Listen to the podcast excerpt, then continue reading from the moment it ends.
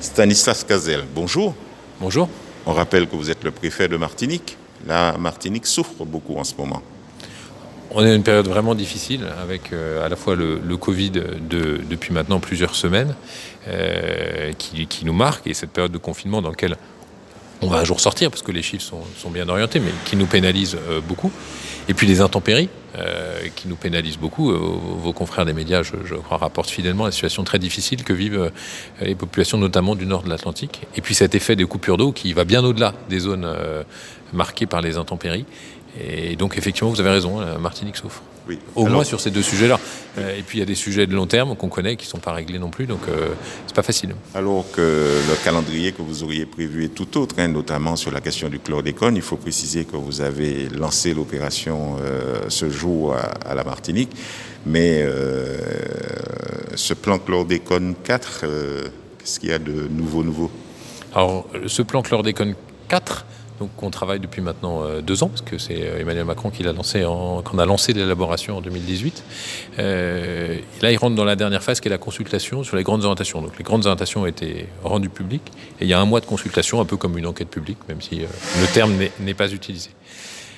La nouveauté de ce plan 4, d'abord, c'est le changement d'échelle. changement d'échelle, ça veut dire que le budget consacré au sujet de la chlordécone est multiplié par 3 par rapport au plan précédent. Et la somme et le concrètement, c'est 92 millions d'euros qui est prévu pour ce plan chlordécone 4, et c'est plus que la somme de tout ce qu'on a mis sur le 1, sur le 2, sur le 3. Donc, premier point, c'est 92 millions sur combien de temps? 2021-2027, c'est les, mêmes échelles que, les crédits européens. Euh, donc c'est le premier point, changement d'échelle. Le deuxième, c'est qu'on va poursuivre et approfondir beaucoup de choses qu'on fait déjà et qui sont euh, utiles.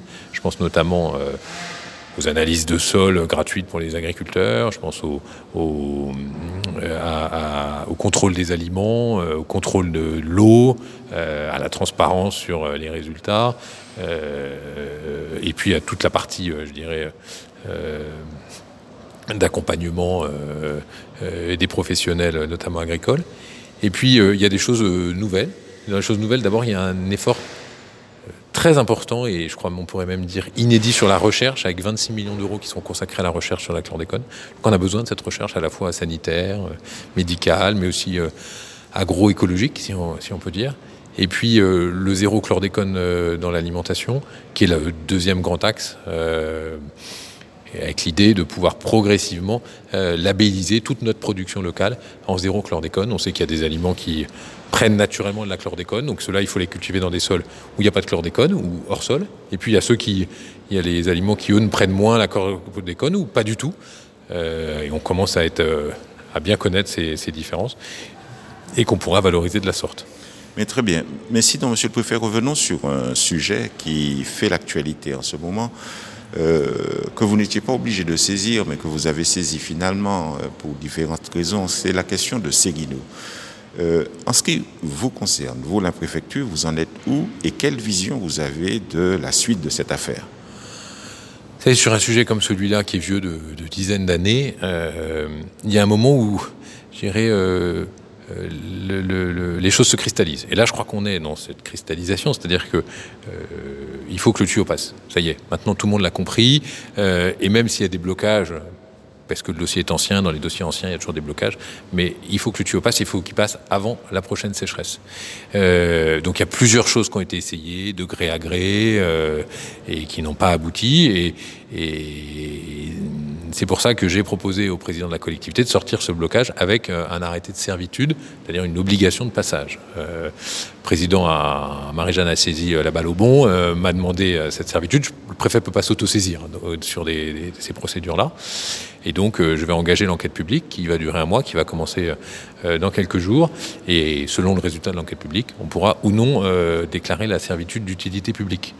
Bien sûr, si entre-temps, les parties euh, se mettent d'accord, bah, on interrompra la procédure et, ça, tout accord euh, de gré à gré permettra de, bien sûr trouver la solution. Et s'il n'y a pas d'accord, il y aura la servitude. En revanche, on n'aura rien réglé du contentieux euh, ancien entre le propriétaire, du terrain et la collectivité sur les dégâts qu'a connu le terrain. Et donc, il restera cette interrogation.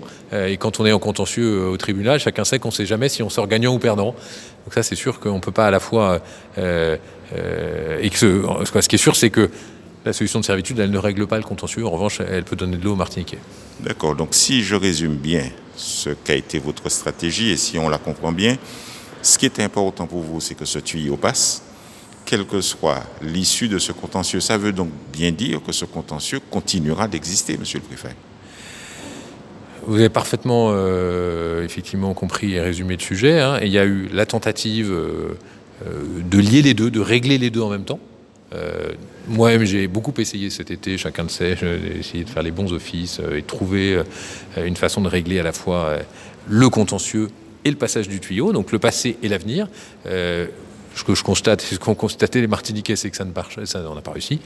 Et donc là, j'ai proposé une solution qui permet de faire passer le tuyau, euh, mais qui ne règle pas le contentieux. Et donc le contentieux, c'est des demandes d'indemnité. Euh, le juge, le juge statuera un jour sur la demande qui est faite. Euh, il y aura peut-être des appels et le sujet peut durer encore un certain temps. Mais ce que je souhaite, et je crois, je crois que les parties, euh, l'une et l'autre, me l'ont dit, euh, euh, ce qu'elles souhaitent aussi, c'est que finalement ce contentieux ne prenne pas en otage la population. Et c'est dans ce sens-là que c'est ce que j'ai entendu aussi de, des différentes parties, et c'est ce que j'ai entendu aussi de la population, et c'est pour ça que j'ai choisi cette proposition que j'ai faite il y a quelques semaines. Les consorts Bali ont fait une lettre publique. Monsieur le préfet, est-ce que 225 000 euros, ça vous paraît extravagant dans le cadre de ce dossier? Alors, moi, j'ai pas d'avis euh, ni personnel ni institutionnel sur le montant de l'indemnisation entre, les parties. Euh, ce que je constate, c'est qu'au titre du plan de relance, euh, l'État a mis sur la table un plan de 12 millions d'euros d'investissement. Plus exactement, a mis sur la table 12 millions d'euros pour financer un plan de 18 millions d'euros d'investissement. et sur ces 12 millions d'euros, il y y a 6 millions du plan de relance, il y a 1 million de crédits ordinaires qu'on avait en préfecture, et il y a 5 millions de crédits de l'Office national de l'eau et de la biodiversité. Euh, ça donne des échelles. Voilà. Euh, en revanche, sur un contentieux lui-même, j'ai pas, pas d'avis à donner, c'est normal. Stanislas Cazel, merci. Merci, à bientôt.